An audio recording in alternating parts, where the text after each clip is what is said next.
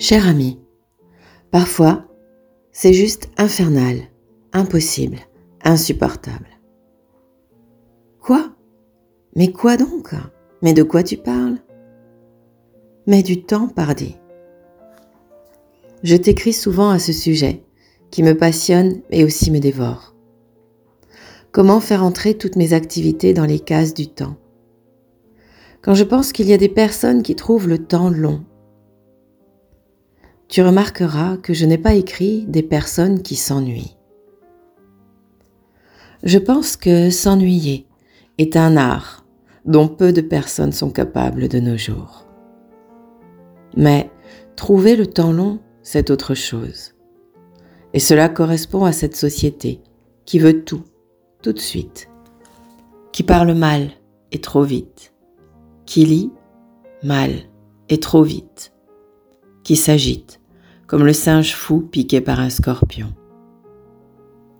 Trouver le temps long montre son incapacité à apprécier le temps qui passe. Moi, j'aimerais bien avoir le temps de m'ennuyer, car mon temps ne désemplit pas.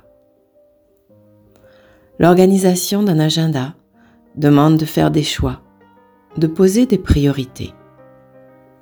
Et pour cela, de se poser les bonnes questions. Qu'est-ce qui est urgent? Si indispensable que je ne puisse pas le remettre à demain Excellente question. Eh bien en fait, il n'y a pas grand-chose. Il n'y a pas grand-chose à répondre. Si, une chose, une seule. Respirer. Respirer, c'est ma seule et unique priorité. Sinon, je vais avoir bien du mal à effectuer mes tâches.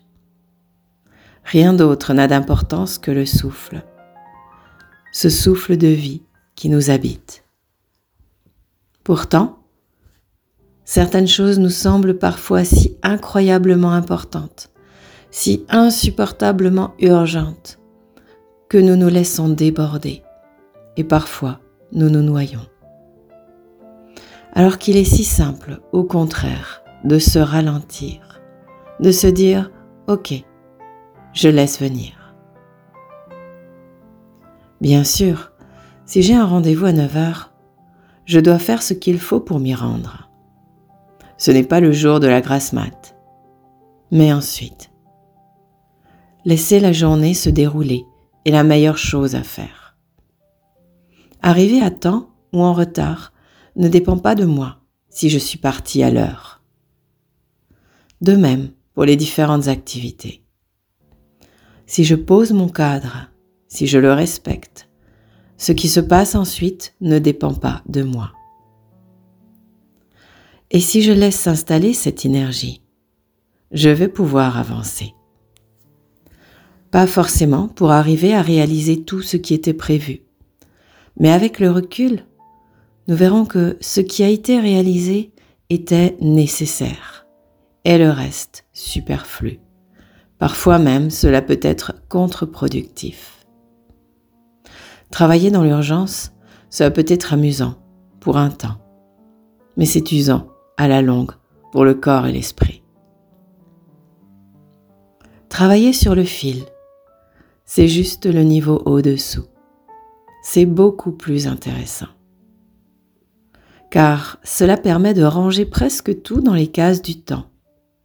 Mais, à la moindre anicroche, tout peut basculer.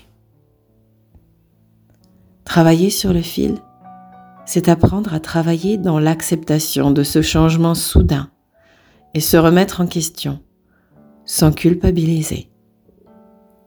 C'est être de plus en plus concentré, précis c'est poser enfin les vraies priorités. Et finalement, c'est s'affranchir de ce temps qui nous dévore. Alors mon ami, à très vite pour prendre du temps.